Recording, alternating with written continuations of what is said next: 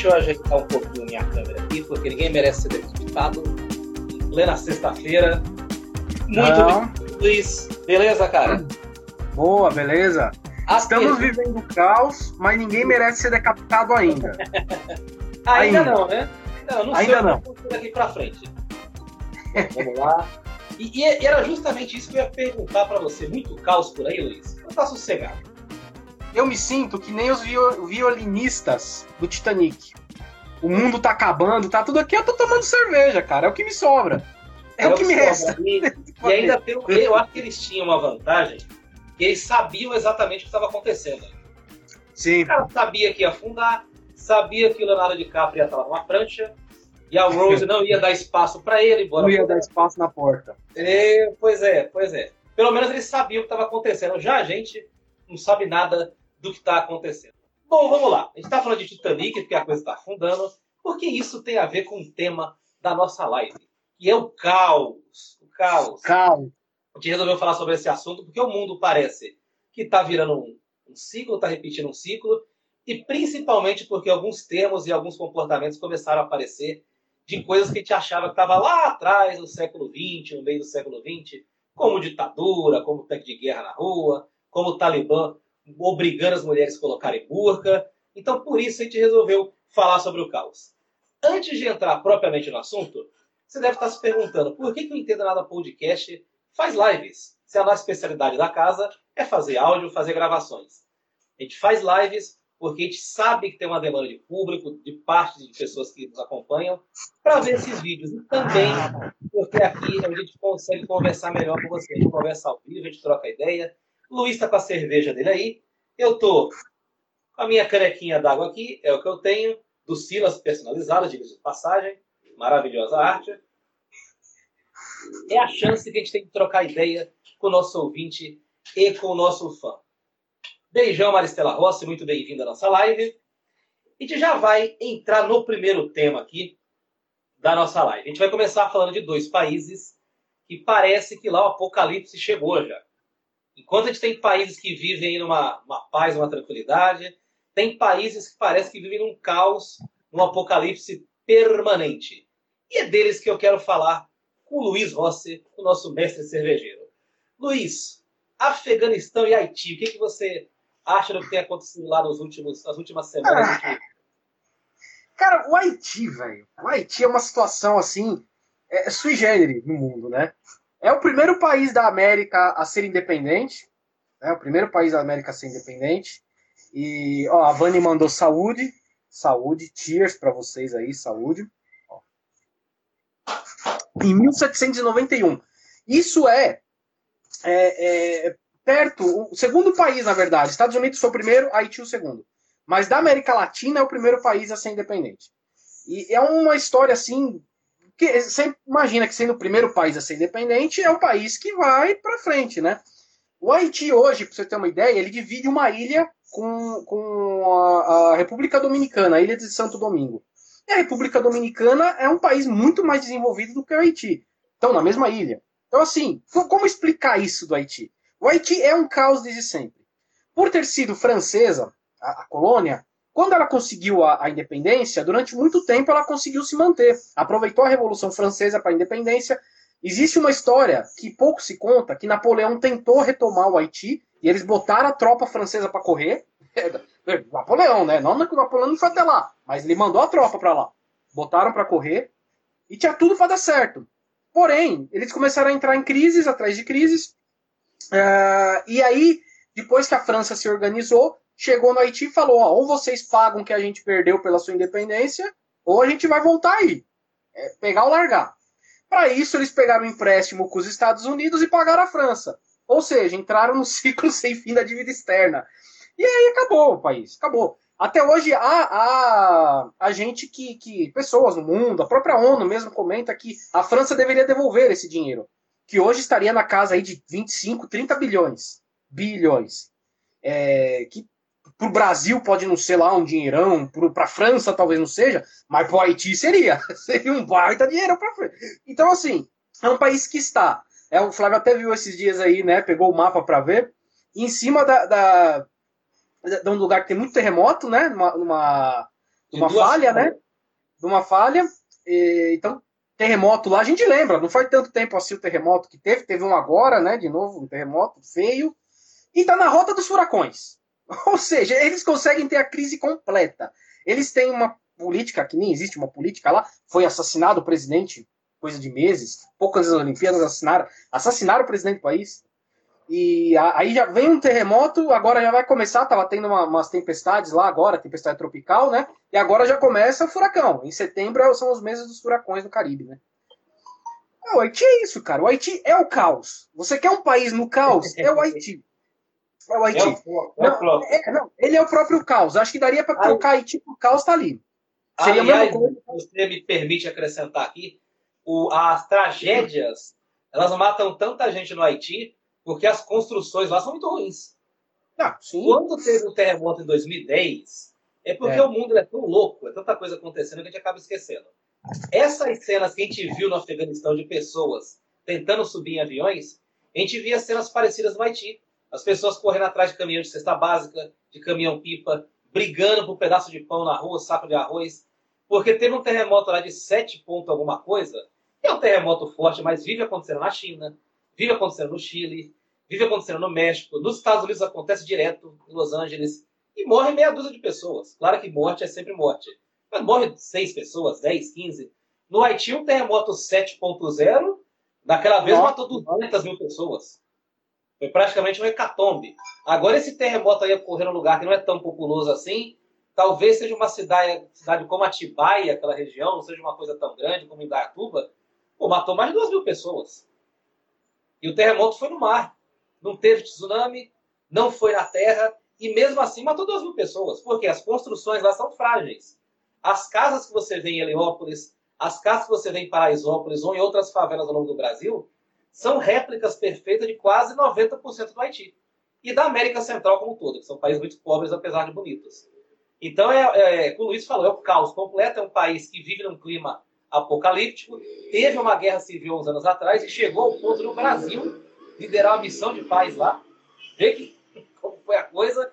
O Brasil que ajudou a pacificar o Haiti, embora não seja um país tão pacífico. Hoje perdeu o presidente há coisa de um mês atrás. O Haiti você pode, pode fazer um paralelo com a saída das tropas, né? Você falou do Brasil, né? O Brasil que, que liderava essa tropa humanitária da ONU lá no, no Haiti durante, durante muitos anos, ficou uns 10 anos, né? A seleção brasileira foi fazer um jogo lá, Ronaldinho Gaúcho em cima de tanque de guerra. É uma farra, né? Brasil, o Brasil consegue fazer uma farra até no caos, cara. É incrível isso. Mas, mas você tem uma, uma coisa paralela que é a saída né, da, da ONU do, do Haiti. Que foi com a entrada desse presidente que foi assassinado. Então você faz um paralelo com o Afeganistão, com o que aconteceu agora no Afeganistão, né? E, então você tem aí todo um, toda uma, uma coisa que você vê que o caos está instalado, né? É, com o Afeganistão a história é um pouco diferente do Haiti. Eu só queria fazer um paralelo aí com o Chile. Você falou do Chile. O Chile, em 2010, teve um terremoto terrível também. Muito forte. E foi muito próximo desse do Haiti. No Chile morreu gente, claro, mas os números foram muito menores do que o Haiti. É o que você está falando. O Haiti não tem condição alguma de, de, Se desse um terremoto desse aqui no Brasil, teríamos muitas mortes, porque a gente também não tem preparo. Aqui não tem terremoto. Lá tem. Então eles deveriam ter esse preparo. Não tem. É, infelizmente é isso. É um caos. O país é um caos. Agora, o Afeganistão, ele era um país razoavelmente controlado, tranquilo, até 79, né? Até os anos 70. Tem um documentário muito bom que se chama Rambo 3. e mostra. É muito, muito, sério, muito bom. científico. É muito bom esse documentário. Rambo 3. Ator expressivo. Isso, não, não. O ator que faz, ele é oh, perfeito. É o, olha, mas tem um detalhe nesse filme que é exatamente esse acontecimento da União Soviética invadindo o Afeganistão, né? O Afeganistão é conhecido como cemitério de impérios. Né? Ele enfrentou, desde a antiguidade, vários impérios. Enfrentou Alexandre o Grande, é, enfrentou Roma, enfrentou a turma de Gengis Khan, enfrentou a União Soviética, enfrentou a China Imperial, enfrentou agora os Estados Unidos, assegurou. Ninguém conseguiu ficar lá. Ninguém, ninguém. Então, é, é conhecido como cemitério de, de, de, de, dos impérios, né? É, e quando a União Soviética, em 79, entrou lá, entrou para invadir.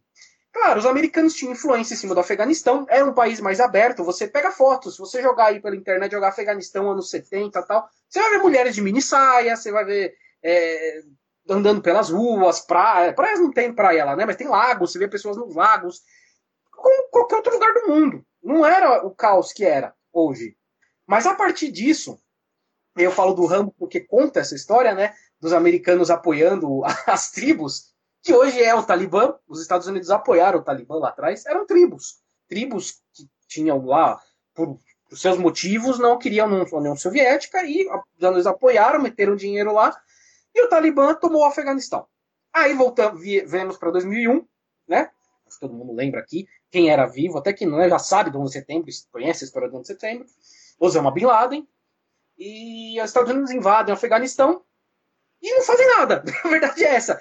Eu mandei para o Flávio essa semana uh, um Twitter do, do, gasto total que os americanos tiveram nesses 20 anos. Sentem-se, sentem-se, respirem fundo. 33 trilhões. Tri, trilhões, tá? É o gasto estimado que os Estados Unidos tiveram no Afeganistão em 20 anos. 33 trilhões. Ou seja, ou seja, gastaram pra caramba, ficaram 20 anos enchendo o saco dos afegão, não fizeram porcaria nenhuma, saíram agora a gente viu o que aconteceu. Cenas terríveis. Aquilo, aquilo é o caos. Eu acho que foi interessante também no Twitter que eu vi, a pessoa juntou as imagens do, do pessoal correndo para os aeroportos e a imagem daquele filme Guerra Mundial Z, do, uhum. dos, dos, zumbis correndo assim. E é idêntico. É idêntico. O... Não tem o que tirar nem Essa semana eu ia usar a palavra oportunidade, mas acho que oportunidade não cai bem. A gente esbarrou no capítulo da, da história ser escrita. Porque certamente o mundo já teve outras situações assim, mas pela primeira vez ela foi transmitida em Full HD para o mundo inteiro assistir. E assim, os relatos são, são tétricos. Teve um rapaz que jogava na seleção de base do Afeganistão que acharam os restos mortais dele nos Estados Unidos no trem de pouso. Uma coisa tétrica. E, assim, parece que volta o filme. Eu lembro que em 2001, quando teve os atentados à Torre Gêmea, a gente não tinha acesso à informação como hoje pelo Google. Então a gente, a gente achava que todos os países terminados com estão eram iguais. Paquistão, Afeganistão, Turcomenistão. E a partir daí a gente começou a conhecer o Afeganistão. E a gente teve uma ideia do que era um califado islâmico, do que era um regime que vivia sobre a Sharia. A Sharia é a interpretação mais radical do islamismo equivale a você pegar a Bíblia da sua casa aí, tem lá no Novo Testamento. Se o seu olho direito te leva ao pecado, arranca e joga no fogo do inferno. A parte, assim, bem bonita, mas metafórica da Bíblia. bem inspiradora. Claro que é uma metáfora. Mas se lá no islamismo, eles pegam essas partes e levam para a letra. Você traiu, você fez isso, fez aquilo. Claro que traição só vale para a mulher. O homem pode ter um monte de mulher lá no, nesses países dos califados mas eles pegam essa interpretação radical e aplicam no país, porque os países não são laicos. Os países são totalmente voltados para a religião. E aí você lembra de 2001, quando lembra... Eu lembro que tinha um, um no, no IG chamado Naum Sirotsky, não lembro se era esse o nome. Eu nunca me esqueço que ele estava lá em Israel, estava em Israel, no Oriente Médio, estava acompanhando a caçada Osama Bin Laden. E ele disse que os americanos não conseguiam entender a rede de cavernas do Afeganistão. Porque você olha as fotos, é um monte de montanha. E ele disse que recebeu um relato de um correspondente dele, de uma fonte dele, que o Osama Bin Laden um dia montou no, no monte de um, no, no lombo de um burro, saiu cavalgando entre as montanhas enquanto os tanques estavam cercando. Uma espécie de Lázaro do, de Goiás que a gente viu esses dias. E ninguém conseguiu localizar, porque os americanos não conseguiram. E até hoje, 20 anos depois, os americanos não entenderam o país. Você vê ah. o Joe Biden falando, parece que ele está falando da, da esquina da casa dele, não é? Ah, mas eles não cuidaram dos armamentos, mas eles não formaram um exército. Como que um povo que passa fome, como que um povo que mal tem internet, mal tem estrutura, vai armazenar armamento e vai se preparar para uma guerra? Não rola, gente. Pode continuar, Luiz. Não, não tem, não tem. É... é mas os americanos vêm tomando, vêm tomando cacete já há algum tempo, né? Nesses Sim. conflitos. É... é. Bom, o Iraque foi uma piada, né? Uma piada de mau gosto também, que no fim deu em nada.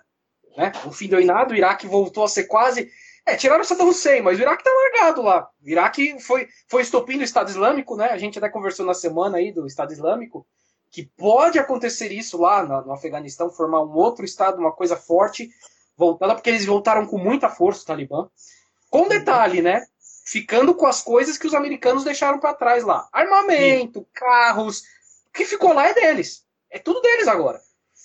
Com o apoio da China. A China já falou que vai conversar com o Talibã, vai apoiar tal. Ou seja, a gente está vendo uma mudança realmente de paradigma do mundo, na verdade, né? A China hoje realmente tem uma força para fazer os Estados Unidos enfiar o rabinho entre as pernas e sair fora. Então, assim, a gente está vendo essa mudança. Uma parte do caos é essa mudança. É essa mudança de paradigma. De não ser mais só os Estados Unidos, você tem uma China muito forte aí. Eu vou mandar uns salves aqui também, que eu vi que o pessoal tá escrevendo. Deixa eu, deixa eu mandar aqui que eu tava vendo, ó. Peguei na mão que tá mais fácil, ó. A Vani falou que vai ver o documentário. Aí a minha mãe falou aqui, ó, que o filme do Rambo, o 3, é o 3. Ela falou 3 ou 4, é o 3. Mostra muito bem essa história do Afeganistão, a sacanagem que Estados Unidos fez com eles. Tem, então. Vocês vão ver, mas não só. Nessa daí tem muito a ver com a União Soviética também. Mandar um salve aqui para o Adalberto Nascimento, mandar um salve para Simone Gomes, que entrou aqui também. E Flávio Santos, um salve para Kátia Flower. É, aí é com você. Aí é com você. Beijão, cara. Beijão para você. Obrigado pela audiência maravilhosa. Viu, né? Viu a média que eu fiz, hein? Tem que aí, fazer. Senão tem que, fazer. tem que enfrentar o furacão quando chegar em casa. Tem que fazer. Tem que fazer. Não, tem é... que fazer. Bom, é, a gente vai mudar aqui de assunto, Luiz, porque tem um monte de assunto para te tratar. E tem um assunto que tem tudo a ver com o que eu estou sentindo aqui. Estou morrendo de calor aqui nessa live. A janela não pode ficar escancarada pelo barulho de moto aqui na região. Eu, vou, eu só vou falar um, um, recado que chegou agora aqui. Chegou agora, acabou de chegar. É da Simone Gomes e eu sei que ela entende um pouco mais de, de do islamismo. Tá? Eu achei legal que ela mandou aqui. Só desculpa te cortar aí, Flávio. Pelo que entendo, a Sharia, a Sharia, né, é a legislação. A deturpação dela não seria o fundamentalismo? É, mas creio sim. É isso. Também, também. É, você pega aquela, aquele conjunto de leis do islamismo, se você quiser me corrigir, me corrija aí no chat, por gentileza, e faz aquela interpretação mais fundamentalista, né? Inclusive, existe essa separação, eles falam bastante desse termo aqui. De fato, aquela região é uma região bem complexa, e às vezes a gente que está aqui no Ocidente confunde os poucos termos. Mas o fato é que o califado, esses países, eles fazem uma interpretação bem radical é, do Alcorão ou do Corão, dependendo da interpretação que a pessoa usa aí, e eles usam aquilo a o pé da letra. Equivale também, outro ponto de comparação, é como se a gente adotasse aqui o Antigo Testamento Bíblico. Isso. Que está lá que a mulher tem que ser apedrejada, não sei o quê. Eles usam a interpretação ou os trechos mais pesados para implantar as leis deles. Bom, tá pegando fogo no Afeganistão, no Haiti, e tá pegando fogo mais de outra forma na Europa. A gente viu a Alemanha alguns dias atrás parecendo córrego Aricanduva. É uma coisa ah, impressionante. Igualzinho. Eu, eu, eu, nunca imaginei ver isso, gente. A Alemanha alagada, a Itália registrando 48 graus, é, a França também, todo mundo morrendo de calor. Canadá, Canadá e a situação já foi mais grave, porque chegou quase 50 graus e teve mais de 200 mortes no Canadá. Então lá teve mortes efetivamente. Mas o fato é que o clima está virando de ponta cabeça e saiu no site do painel global, que é o instituto que monitora a temperatura, o meio ambiente, dizendo que aquelas previsões que estavam previstas, eu vou repetir aqui o termo, para acontecer daqui a 20, 30 anos, já estão acontecendo agora. O mundo aqueceu um grau e meio mais rápido em 10 anos do que estava previsto. E aí, a gente está vendo toda essa situação que o Luiz vai destrinchar agora para a gente.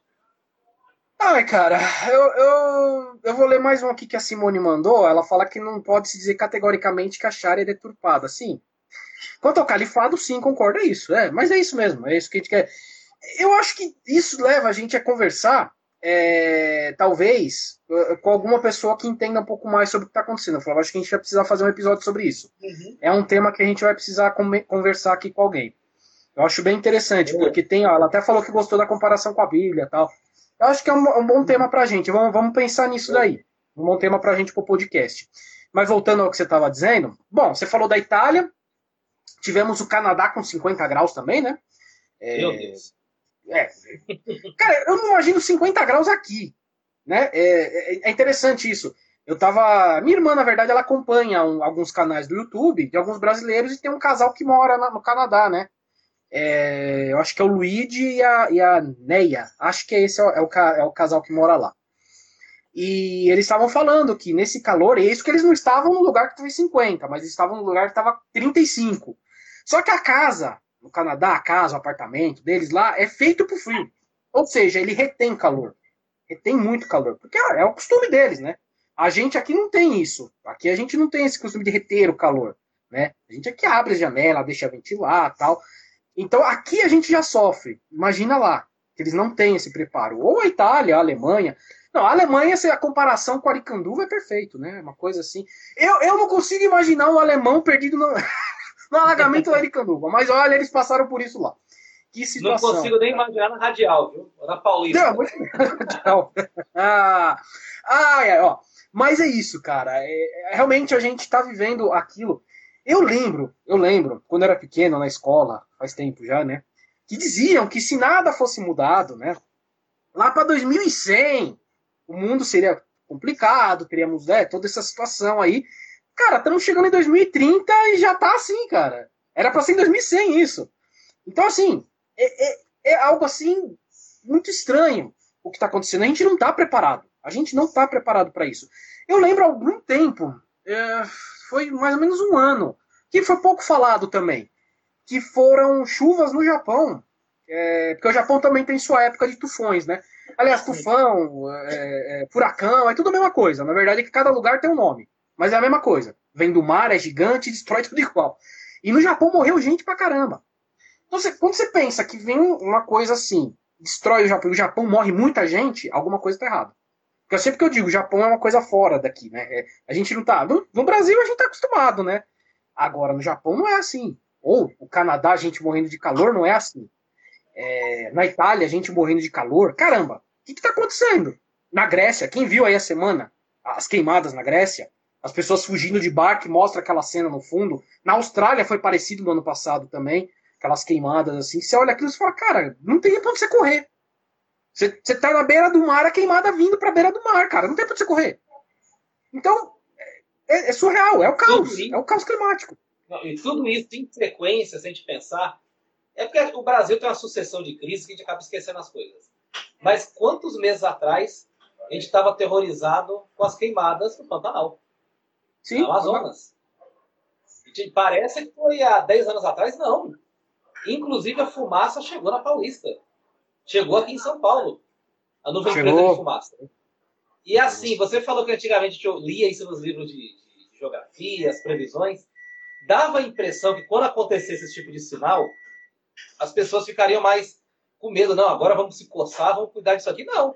Mas a verdade é que o caos virou uma rotina tão grande que a gente vê a fumaça invadindo a Avenida Paulista, Guaianazes, a cidade de São Paulo, lá do, do, do Pantanal, a gente não se impressiona, faz uns memes, a vida continua.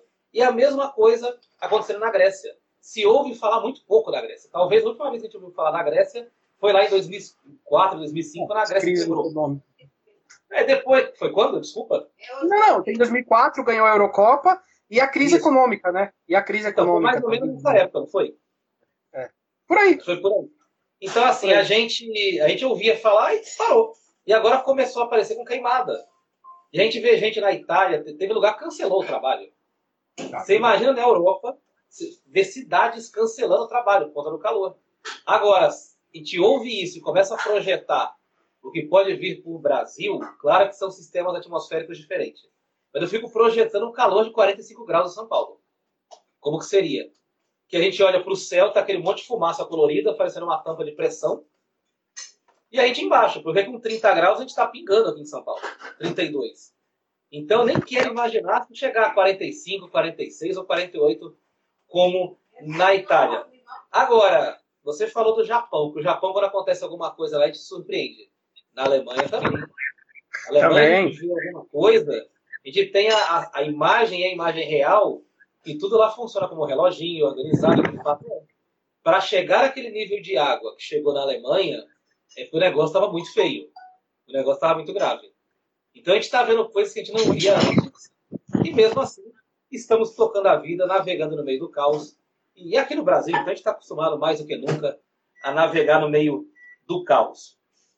Uh, outro assunto para a gente abordar aqui, e eu quero abordar ele até de, de, de uma maneira até mais retroativa, por assim dizer, que foram as ondas de frio que passaram aqui no Brasil nas últimas semanas. O inverno, eu acho que tem sido uma característica do inverno, Luiz, não sei se você concorda, os invernos não têm sido tão rigorosos nos últimos anos. Não. Mas todo Não. inverno tem uma ou duas zonas de frio que arrebenta com a gente. Que faz 5, 4 graus. Que são coisas assim aterrorizantes. Pra mim, que adora calor, é uma coisa aterrorizante. Ah, eu Cinco também. graus pra mim, Eu também. 5 graus pra mim, não É. tem nada de elegante, não, gente. Eu ponho um cobertor nas costas, ponho uma touca assim, ó, parecendo Chaves. E é isso, gente. A minha elegância é sair no frio.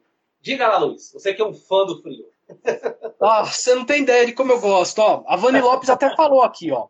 É, eu falei do Canadá e da Itália, ela falou, como do Brasil, não estamos acostumados com frio. Em Dayatuba, abaixo de zero.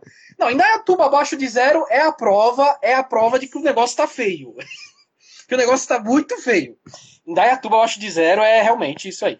E a Maristela Rossi, minha mãe falou aqui que ah, ela leu no Não Verás País Nenhum, livro que eu li também já. Foi escrito, é, foi nos anos 80. Ela leu em 80, foi nos anos, acho que foi 81 que esse livro foi escrito. E ela tá falando que era previsto, mas ninguém acreditou. É, tivemos a Eco 92, né? 92, estamos falando de 1992. A Eco, a famosa Eco 92, que foi falado tudo isso também. E que nada foi feito, né? Tivemos em 2002, o- os 10 anos após a Eco, né? 2002, foi falado isso, também ninguém acreditou. E depois foi feito a Eco 25, foi 25 anos depois de 92. Aí já está sendo dito assim: é, não fizemos nada, as, as consequências estão aí. Se continuar sem fazer nada, vai ser pior. é, é o que está acontecendo. É o que está acontecendo. Ninguém fez nada, não vai fazer nada e não vai acontecer nada. Quando realmente a água bater na bunda, literalmente, porque ela vai bater na bunda, pelo menos, na- tipo, Rio de Janeiro vai ficar embaixo d'água. Vai bater na bunda mesmo, vai ser literal isso. Talvez seja de- alguma coisa seja feita, não sei. A bem dizer, eu não sei como será o nosso futuro. Mas, é, é, vivendo no frio que a gente passou aqui, eu já, já estamos vendo o calor que está fazendo esses dias aqui em São Paulo com tempo seco. Apesar do frio, não choveu, né? Então, a, a tendência, isso já está sendo dito, inclusive, e quando esse- essas pessoas que eu vou dizer aqui começam a falar disso, é porque a coisa vai ficar feia. Que são as pessoas envolvidas em economia e bolsa de valores. Se esses caras estão falando isso, nós vamos ter crise hídrica, que é a maneira do Tucano falar que secou a água, mas acabou a represa. É isso. Se eles estão falando isso, é porque a gente vai ter. Então a gente vai ter que se acostumar assim, ficar sem água, ficar com um tempo muito frio, com um tempo. Eu não quero nem ver o que vai ser o, o verão aqui nosso. Eu, eu tô, eu já começo a pensar, apesar de eu gostar do calor, já começo a pensar que minha careca aqui vai sofrer muito. Vou ter que começar a usar boné, vou ter que começar, entendeu? Não dá, não dá.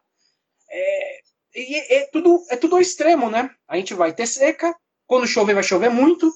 Vamos viver dias assim de Alemanha, né? Que a Alemanha passou aí. E vamos ficar sem água, água poluída, né? Porque afinal essa água toda é suja, é uma água suja. Talvez tenhamos que aprender a lidar, a ficar com essa água, né? A gente hoje não tem esse costume, né? De recolher água da chuva aqui em casa, assim. Talvez tenhamos que aprender a fazer isso, porque talvez seja por sobrevivência. Mas é isso, é, é o que a gente tem. É o que a gente tem, e acho que o reflexo de tudo isso é o governo que nós temos, né? Não que os governos anteriores fizeram muita coisa, não fizeram. Não fizeram. Não foi feito muita coisa.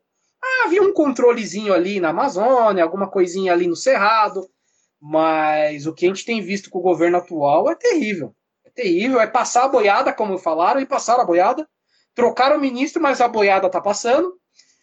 E vamos ficar aqui. São Paulo depende. A gente não, entende muito isso, mas São Paulo depende muito da floresta amazônica.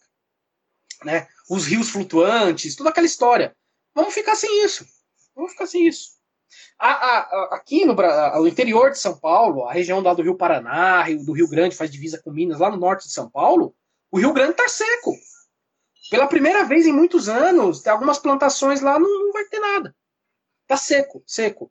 E além disso, além disso, ah, o Nordeste, a gente está acostumado com a seca do Nordeste, mas é um sistema árido, não é um sistema seco. Está virando um deserto. Então no Brasil nós vamos ter um deserto, o Cerrado vai virar o que era o, Nordeste, né? Tem lugar seco. A floresta amazônica, sei lá o que vai acontecer com a floresta amazônica. E a gente aqui vai viver na seca. Vai ser um sistema seco. É isso que a gente conseguiu. Parabéns, Eu- a gente tá. Eu posso, dar um, eu posso dar um testemunho, que São Paulo tem os seus grandes rios, Tamanduateí, Pinheiros, Tietê, tem o Aricanduva, mas esses rios são formados pelos rios menores que vêm da periferia, pelas nascentes que vêm de lá, pelas bicas, pelas minas que vêm da periferia. E eu ando aqui bastante no, no extremo da Zona Leste. E quando eu ando, eu reparo. Opa, tá caindo aí, Luiz? Tudo bem aí? Eu tô, eu tô tentando ler aqui, o pessoal tá mandando mensagem aqui. Pegou fogo aqui, eu tô lendo. Pode continuar, Flávio. Continua eu, eu, eu, ando bastante no extremo da Zona Leste e eu vejo os rios que desagam no Tietê, ali pro lado do Itaim, São Miguel, Jardim Helena, Cangaíba, e vejo os rios que nascem é, na, na cidade de Tiradentes, Guaianazes, São Mateus e Guatemi, que desagam no Aricanduva. E você passa em cima desses rios, cheia de carro, seja a pé, você vai ver pedra nos rios. Ou você vê um sofá seco lá, que nem tá é boiando mais, o sofá tá lá com. Tem isso também, o pessoal joga sofá, fogão, geladeira. Mas assim, não estão submersos. Eles estão lá em pé. Estão em pé, estão deitados, não estão cobertos d'água. E você vê o fundo do rio. Tem um córrego aqui na divisa da cidade de Tiradentes com Guaianazes chamado Córrego do Rodeio. Que você passa por esse córrego, não tem nada. Virou uma canaleta seca o negócio. E aí você vê um pouquinho de água no Tietê, no Pinheiro, no Tamanduateí, no Aricanduva, porque eles reúnem todos. Mas mesmo assim está muito seco. Então você vendo como estão as cabeceiras, como estão ah, os que desaguam neles, vocês têm uma noção de como a coisa está seca, não está chovendo. De fato, eu nunca andei nos córregos por aí aqui na Zona Leste e vi tão secos assim. Dá para você andar tranquilamente dentro de alguns córregos, dá para fazer trilha. É um negócio muito, muito louco que está acontecendo. Pode ler as mensagens aí, Luiz. É, eu vou ler aqui, ó. A minha Maristela falou que a solução aí para Marte. Olha, eu, eu começo a achar que é mesmo, viu? Que é quando os ricão estão começando a querer fazer isso, né? Os bilionários estão é. querendo fazer, é porque vamos pegar a coisa é por aí. É, vamos com Elon Musk, vamos embora, né? Mas eu prefiro ir na nave do Elon Musk do que na nave do Jeff Bezos. O formato da nave do Jeff Bezos não me é legal. Não, não, prefiro ir na do Elon Musk. Por favor, por favor. ah, é. ó, a Vani falou aqui, ó. Na Eco falaram sobre isso. Sim, Eco 92 foi basicamente sobre isso, né? A Sandy Júnior previram no filme Aquária. O filme Opa. Aquária da Isso, isso ninguém fala, tá vendo? Eu falo do Rambo aqui não falo do Sandy Júnior no filme Aquária. Isso ninguém, ninguém fala, tá vendo? Impressionante, ninguém valoriza. Impressionante, ninguém fala, tá vendo? Isso aí, eles já previram o apocalipse lá atrás. Ó, a Simone falou aqui, ó. Aqui em casa nós fazemos isso, recolhemos água da chuva, reciclamos lixo, o lixo orgânico meu irmão faz adubo de compostagem. Eu acho que esse é um caminho, é um caminho. Eu espero, o que eu estou dizendo aqui, eu espero que o mundo não entre num caos total a, a ponto de não dar nem para isso sobre, a gente conseguir sobreviver mais. Porque a gente precisa do mínimo para poder fazer isso, né? Você precisa de um pouco de chuva, você precisa de, de um pouco de comida, precisa de terra, se secar tudo, não tem o que fazer. E isso, isso que vocês fazem é o que a gente já devia estar tá fazendo faz muito tempo. Sim. Seria uma maneira, né? Seria uma maneira. Eu acho que isso a gente tem que estar tá fazendo ó, há muito tempo. É, eu torço para que dê tempo, mas eu não sei não, né? E a Vani falou: vamos tudo para Marte, vamos tudo para Marte. É, é o jeito, vamos para Marte, para a Lua, vamos para tudo que for. Bora, é bora viajar. E, e é foi isso. legal a Simone falar disso, Luiz, porque a gente tem a, a impressão, e a gente cobra até os governos do mundo, para fazerem coisas grandiosas. E meio ambiente tem muita, tem muita coisa minimalista. Inclusive, ouça o nosso episódio do minimalismo, que ficou legal pra caramba. A gente gravou algumas semanas atrás e bombou nas redes sociais. Bom, é, meio ambiente é minimalismo. É coisa pequena, não jogar lixo na rua, é pegar latinha, separar o óleo, não jogar nos dutos, separar. Quando você vê no shopping lá, tem o desenho da comida e da reciclagem, colocar cada um no seu lugar. Então a gente não precisa de esperar um novo protocolo de Kyoto que durante anos caía no Enem, né? O protocolo de Kyoto, não sei o quê. É, foi lá no Japão, os Estados Unidos pulou fora tal. Ele não precisa esperar de Biden, não precisa esperar de Macron, ele não precisa esperar do Bolsonaro, não precisa esperar de ninguém. Eles têm que fazer a parte deles, tem. Mas a gente também tem que fazer o basicão. Se a gente fizer o basicão, ajuda bastante. Por exemplo, não jogando sofá, geladeira e fogão dentro dos córregos, né, nas periferias, em todos os bairros, não só na periferia, como eu vejo por aí. Você ia falar, Luiz? Te cortei? Eu ia já puxar outro assunto aqui. Não, não, eu ia, eu ia falar, na verdade, que o nosso. É, o protocolo de Kyoto que você falou, o Vani falou aqui, foi em 2002, né? Foi 10 anos depois da ECO. Eu queria lembrar o nome, não estava conseguindo lembrar. É o protocolo de Kyoto, é isso mesmo. Eu ia falar que nos Estados Unidos, a região mais rica deles, a região da Califórnia, todo, todo o, o oeste né, americano, tá numa seca também terrível, terrível. É, eles também estão já planejando fazer assim. É, é, a, a nossa famosa crise hídrica aqui, né? Fazer rodízio e tal. Eles já estão fazendo isso há algum tempo e não resolveu. Ou seja, eles estão, vão ampliar esse rodízio, terão dias mesmo sem água lá. A região mais rica dos Estados Unidos. Então, assim, é, esse é o caminho que a gente está indo. Eu, eu tento, não consigo imaginar o que é uma crise dessas na, na parte mais rica do país mais rico. Vamos ver algumas coisas aí acontecendo do que a gente não imaginava. Então, vamos, é, a gente vai ver alguma Brasil, coisa acontecendo. Diga. E o Brasil consegue a proeza de ficar sem água, sendo dos países com mais água potável do mundo. O Brasil é, é um fenômeno. Um fenômeno de incompetência. E por falar em incompetência, assim, não tem ligação nenhuma com o nome que eu vou falar aqui, viu, gente? não, é só coincidência, viu? É só coincidência. A gente vai falar de Brasil e Ó, vou soltar uma indireta aqui, não tem a ver com esse nome. Vamos falar de Bolsonaro. Ah. Por que a gente vai falar de Brasil e de Bolsonaro? Porque a gente falou de caos climático, caos, vou falar uma poesia, caos aquático, um monte de caos aí. Mas na verdade, aqui no Brasil, a gente está vivendo um grande caos político e institucional nas últimas semanas. Hoje, inclusive, antes dessa live, meia hora antes, o Bolsonaro, pasmem, levou um pedido de impeachment contra Alexandre de Moraes, que é o juiz do STF. Eu falei ah. pro Luiz, eu mandei cara, a gente vai falar de caos, mas o caos não para de atualizar aqui no Brasil. Tem sempre uma cena nova. Então, assim, só para só a gente é, organizar aqui. Primeiro, olha que cenas pitorescas que a gente tem no Brasil. O Sérgio Reis, que é um dos maiores representantes sertanejos e do meio agrário aqui do Brasil, sabe-se lá o que aconteceu, resolveu montar um motim, uma insurgência contra o STF. Vai convocar lá um monte de velho barrigudo, segundo ele, do meio agrário, que tem um monte de boi, um monte de rei do gado, deve ter um monte de chifre também, desconfia disso, para cercar o STF. E a ideia é cercar o STF, pedir o impeachment dos juízes e, se não saírem, eles invadirem o STF. Muito embora o Sérgio Reis tenha declinado essa semana, disse que está doente, está com depressão, está tristinho, e hoje a Polícia Federal foi na porta. Então eu duvido muito. Hoje também teve uma outra atualização, tem que trazer aqui para a conversa, trazer a baila o Amado Batista começou nas redes sociais a convocar o ato para 7 de setembro. Eu entrei lá no Twitter, estava Amado Batista. Falei, o que, que aconteceu, gente? Lançou Secretário na Beira do Cais, lançou outro, uma, um remake de uma música assim, uma nova versão? Não. Ele estava convocando para fazer um ato contra o STF. Parece que existe um fetiche contra o STF dia 7 de setembro. Só isso aconteceu relacionado à vida artística. Teve também uma série de operações da polícia e teve, para variar, o Bolsonaro esticando a corda institucional. E o Luiz, que entende história como ninguém, vai falar também como ninguém sobre isso. Olha, a, a, a única coisa que eu consigo pensar no Sérgio Reis, quando você fala em Sérgio Reis, das notícias que saíram por aí, é que ele, ele para poder, é, é, digamos assim, é, brincar com as panelas velhas, né, que ele tanto falava, Sim. ele teve que usar o dinheiro público para colocar uma prótese aí, né? É, isso, é, é, eu, não, eu não sei, é surreal, é tudo surreal, é tudo muito surreal, eu não sei. Eu, eu, eu vejo os memes, né? O pessoal falando, professores de história vão sofrer, tal, tal. Gente, os jornalistas já estão sofrendo, os cientistas políticos já estão sofrendo. O historiador só vai contar a piada lá no futuro, é o que vai sobrar. Cara, é, é tudo muito surreal, é tudo muito surreal. Eu jamais imaginei, não dá, não dá pra imaginar um negócio desse. Amado Batista, Sérgio Reis. Liderando ah, insurgência. Liderando insurgência. Estão Não, liderando insurgência no Brasil.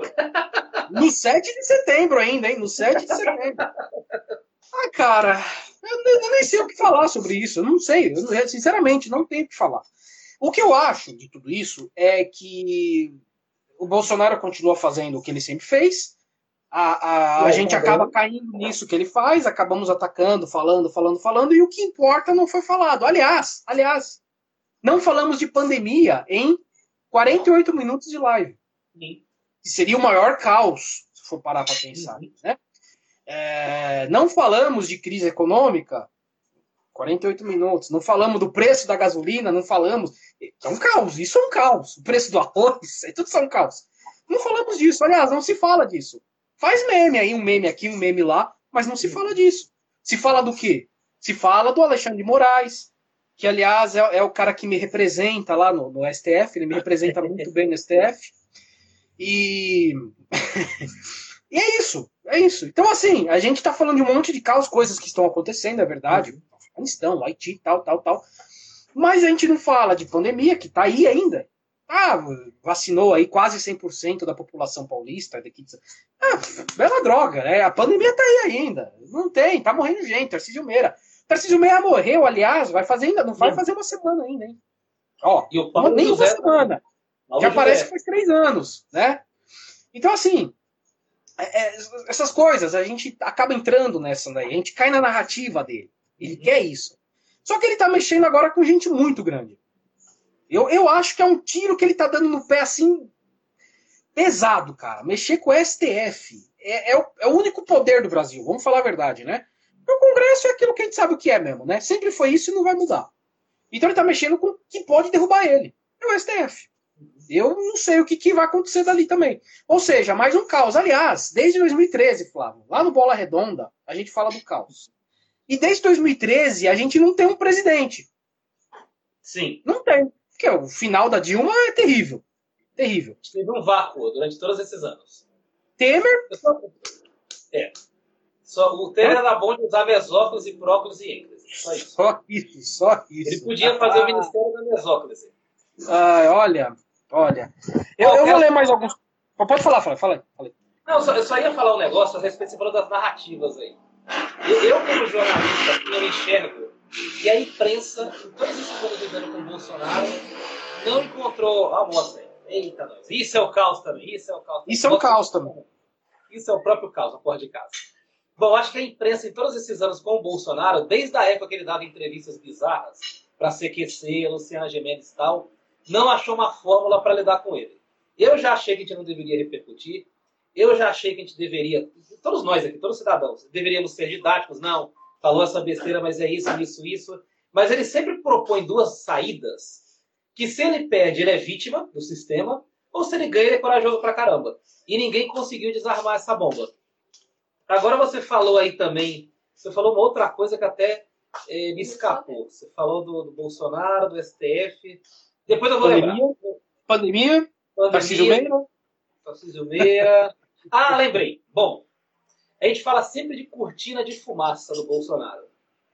Para mim, a teoria, eu tenho muita curiosidade de mexer em diário oficial. De vez em quando eu vou lá dar uma fuçada no diário oficial e às vezes eu vejo a agenda de político.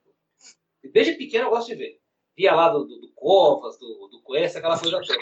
E para mim, a maior cortina de fumaça no Bolsonaro não é esconder só a pandemia, não é esconder o fracasso econômico, não é esconder um assunto X ou Y.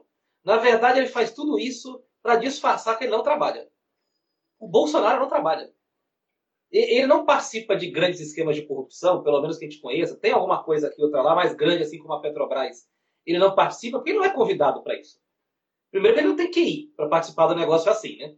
E segundo, que é muito trabalhoso. Então, ele prefere as picaretagens menores, pequenas, coisas assim de, de baixo clero, porque, na verdade, o Bolsonaro não trabalha. Você pega a agenda dele, o que, que ele faz? É motociata, é formatura de cadete, é visita ao quartel militar não sei aonde, é live, que ele tem um tempo enorme para fazer live todo dia, ou entrevista no cercadinho. Agora a pergunta é que hora esse homem trabalha? Outro dia eu peguei a agenda dele, foi numa sexta-feira, tinha três horas de compromisso. Quem, numa sexta-feira do Brasil, trabalha durante três horas? O cara trabalhou três horas. Ele foi numa formatura, recebeu um negócio lá e ponto final aquele dia que foi lá os tanques de guerra, na esplanada, eu, eu, lembro que eu li por cima assim, ele trabalhou 3, 4 horas aquele dia. E todo mundo falou, o tanque de guerra soltou fumaça, não sei o quê. Na verdade, o maior golpe dele é ficar sentado numa cadeira, recebendo bem pra caramba, falando besteira, como se fosse um tiozão do boteco. Essa é a grande cortina de fumaça do Bolsonaro. E a gente acaba não percebendo, a gente cai nessa armadilha. Porque vacina não queria comprar. Governar, o cara não governa. Inclusive, eu já li alguns especialistas em política dizendo que o grande desespero do marketing político do Bolsonaro, dos caras que estão ao redor, é vender uma imagem dele de 2022 que ele trabalhou. Porque não fez nada. Você vai falar o quê? Não dá para ele colocar o capacete igual o Maluf colocava na cabeça assim e historiar a obra, sabe? O Maluf fazia isso, colocava o capacete, olha lá, então um buraco aqui, não sei o quê. Não dá, não dá para você colocar ele numa mesinha escrevendo lá, porque não tem imagem disso. Então não, ele, não tá, ele não despacha, não visita a obra, não faz nada. Essa é a grande cortina de fumaça do Bolsonaro, não trabalhar. Olha, eu vou te falar. Nisso aí ele é esperto pra caramba. Tá enganando 250 milhões de pessoas, 220, né? Aliás, e tá lá dando golpe na gente, pegando é, o nosso erário público. Ó, falei bonito, hein? Pode ler as mensagens aí, Luiz. Erário é 12, hein? Numa sexta-feira é 12. Pô, pegar essa parede. Eu passei do ponto. Você ficou mudo, Luiz, aqui. Não tô te ouvindo. Não tá me ouvindo? Tá, tá bem baixo. Eu, eu, eu vou ler as mensagens aqui. Ó. Melhorou aí? Ah, agora voltou. Não sei o que você fez, mas sumiu aí. Ah, eu acho que eu tampei aqui com a bom. Ó, a Simone falou que ela não faz compra se for com sacolas ecológicas e faz sabão caseiro. Simone, manda sabão para cá, tô querendo. Vamos Olha lá, a Vani Lopes também pediu sabão. A Cris Lopes entrou, um salve pra Cris. Ah, oi, Cris, oi, oi. Tarará, gente, essa história do Sérgio Reis. é isso. O Sérgio Reis queria saber se a panela velha é boa. Não sei, viu? o Regis Moreira entrou, um salve para ele, Reginaldo, né? Abraço, ah, Simone Gomes. Diego e Fabiano, e o Fabiano também. Abração. Abraço. Ó, Simone Gomes mandou aqui, ó, os três patetas, Amado Batista, Eduardo Costa e Sérgio Reis. é. é isso. Tem razão para fazer mais é. patetas aí, viu? Tá, não falta pateta, viu? Não Dá falta. fazer dezenas de patetas. Não falta. a pandemia fez que a gente aprendesse a lidar um pouco sobre o caos, sim, sim. Eu imagino que a gente vai aprender a, e a viver com isso. A Cris falou que o Paulo de saúde, ó, meu já até acabou aqui, já, já tá no fim, ó. Mas saúde aí para vocês aí também. Uh, não estraguem a live falando desse senhor, a gente sempre estraga a live falando do Bolsonaro, não tem jeito, né? É, é isso. Estraga a vida falando dele. A gente estraga nosso dia a dia quando lembra. Não, a gente teve, infelizmente, a gente teve que conviver com este ser no mundo no mesmo tempo. Infelizmente. Agora, gente, só para finalizar esse assunto, porque é sexta-feira, a gente merece falar de coisas melhores. A gente está hoje, é dia 20, né? É 20 de agosto. 20. 20. Geralmente as eleições são dia 1, dia 3, 4 de outubro. Vocês já pararam para pensar que pode ficar esse saco, essa, essa confusão por um ano e dois meses, gente. Vocês já pararam para pensar nisso? Um ano e dois meses o cara puxando a corda, é, brigando e provocando. Olha, haja estresse, viu? Vai ter uma epidemia de AVC aqui no Brasil. Todo mundo caindo duro aí, passando mal. Porque, olha, porque a gente fica uma semana acompanhando o noticiário, a gente já fica alterado. Mesmo quando a gente tenta acompanhar de longe. Mesmo quando a gente está no meio do negócio. Gente, um ano e meio, um ano e dois meses a gente pode ter sem governo só de picuinha, só de briguinha de fundo de quintal, sem governo efetivo, sem ação efetiva. E o Brasil aí, o Brasil navegando por conta própria, andando. Inclusive, eu quero falar um negócio aqui antes de finalizar essa parte também, que o Brasil, apesar de tudo que passou na pandemia, o Brasil não afundou no caos social. Então, isso é um sinal que, mesmo sem ter presidente, sem ter líder, o brasileiro se vira bem. Claro que não vai ser presidente, pelo amor de Deus, é isso que eu estou pregando. Mas a gente consegue se virar. O brasileiro acostumou viver no meio do caos, a surfar nas ondas bravas aí do, do mar aqui brasileiro e consegue se virar. Vende um pão de queijo na esquina, abre uma lojinha, levanta 5 horas da manhã. Então, quem manteve a economia de pé, quem mandou manteve o país viável, apesar dos pesares, foi você que está em casa trabalhando, levanta cedo todo dia. se dependesse desses caras aí, o país tinha afundado no caos, na convulsão, e sabe-se lá no que mais que eles queriam. Bom, você quer falar mais alguma coisa desse assunto, Luiz? Não, na verdade, só ia falar aqui mais um salve aqui pro Thiago Pim, que acabou de entrar. Boa! É, a Vani falou que já foi uma briga na pré-eleição de 2020. É, a briga tá sendo faz tempo, né? Se parar pra pensar aí, mesmo antes de Bolsonaro, o Aécio Neves já. Ah, olha, é coisas que a gente nem quer ficar lembrando. Eu, eu falo pro Flávio que ele, por ser jornalista, ele infelizmente, ele tem que estar tá no meio, ele tem que saber o que tá acontecendo. Eu ainda tenho essa sorte, né? Eu posso não ficar ligado em tudo. Que olha, Ó, é demais, difícil. Quem, é difícil, quem hein? Tem, é difícil. Quem me tem nas redes sociais, quem me acompanha, pode reparar que eu tenho postado muito pouco. Não, eu não tenho postado foto, eu não tenho postado nada. Porque eu fiquei literalmente enjoado de acompanhar a rede social, seja por, por razão profissional, que é minha obrigação, seja por, por diversão. Eu não suporto, eu não estou suportando mais rede social. Eu só mantenho para me manter minimamente informado das coisas hashtags tal. Mas se hoje eu, eu, eu, eu tivesse alternativa, excluiria tudo. Jogaria tudo no lixo. Porque eu fiquei saturado de tudo que eu vi, do que eu li, que eu tenho que acompanhar. Mas eu tenho postado muito pouco. Desde, de vez em quando eu posto TBT, os mesmos de sempre, porque na pandemia a gente não sai, né? Aí haja foto, você tira uma foto de uma cachoeira, aí você tem que virar o ângulo para parecer que tá diferente. Ou então posta a mesma foto da areia da praia de ângulo diferente, porque não tem. Quase não sai na pandemia. Mas é, é, isso que o Luiz falou é real. É saturante, cansa, é estressante e tem uma hora que você não consegue acompanhar mais nada. Bom, é, a gente terminou aqui nossa fila de assuntos. A gente vai agora para os salves e propagandas. O Luiz tem algum salve para falar? Não, cara, não. Eu, na verdade, deixei os salves tudo pro episódio que a gente vai gravar agora, né? Na, nas próximas semanas aí. Eu já tenho uma listinha lá pros salves, né? Salve pro Luiz Fidelis, que acabou de entrar aqui. Salve, Oba, chegou no fim aí, beleza. Só vou falar que isso aqui fica salvo, né? Vai ficar no IGTV, vai pro podcast, vai lá e tudo mais. E basicamente é isso. Basicamente é isso aí, Flávio. Bom, quero fazer propaganda de algumas coisas que vão sair nas próximas semanas e que já saíram. Teve um episódio sobre vida minimalista, que foi legal pra caramba. Foi um episódio que a gente adorou fazer e teve uma boa repercussão. A gente está promovendo essa semana um episódio sobre vida financeira, com dicas para o seu orçamento doméstico, para você colocar uma graninha. Eu ia falar poupança, mas poupança, se a Thaís Costa me ouve, ela me bate. Poupança não. No tesouro direto, em renda fixa, em renda variável, foi as dicas que ela deu. Também teve um episódio aí. Tem vários episódios que a gente, que a gente promoveu. Teve com a Kathleen Quadros, que teve nas Olimpíadas. E tem alguns que a gente vai falar. Teve no Sebrae. Teve no Sebrae, isso que eu queria lembrar. Para você que abriu o seu negócio, ganhar uma graninha a mais aí, ouça o episódio do Sebrae. O Luiz vai fazer um episódio sobre o 7 de setembro. 7 de setembro, não, 11 de setembro, desculpa, Luiz. É, de contando a história do World Trade Center, contando as implicações. E quem já ouviu os episódios do Luiz falando de episódios históricos, vem show por aí, vem coisa boa por aí. Eu sei que ele está preparado com carinho, pesquisando, e logo, logo, no mês de setembro, estará no ar. Salve, eu quero mandar um salve para Kátia, um salve para a Vani que está nos acompanhando aí, a todos vocês que nos acompanharam nessa live.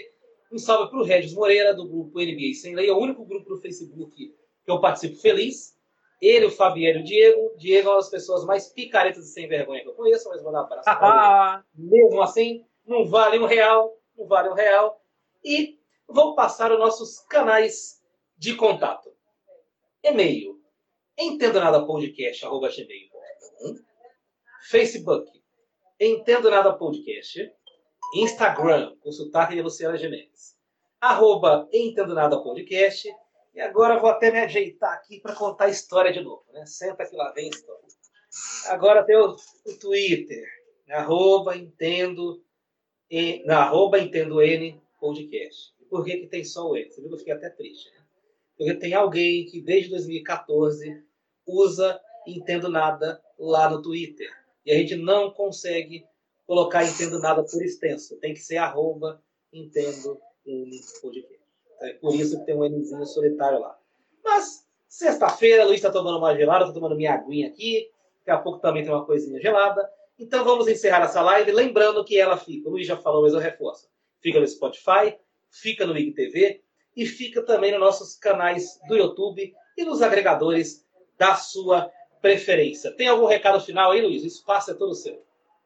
Ó, a, a Cris falou que quase não saiu na pandemia, me cuidei como deu, como a maioria das pessoas que podem fazer isso fez, né? Eu fiz, o Flávio fez, e a gente, quem pode fazer isso, é, é, é a gente fez.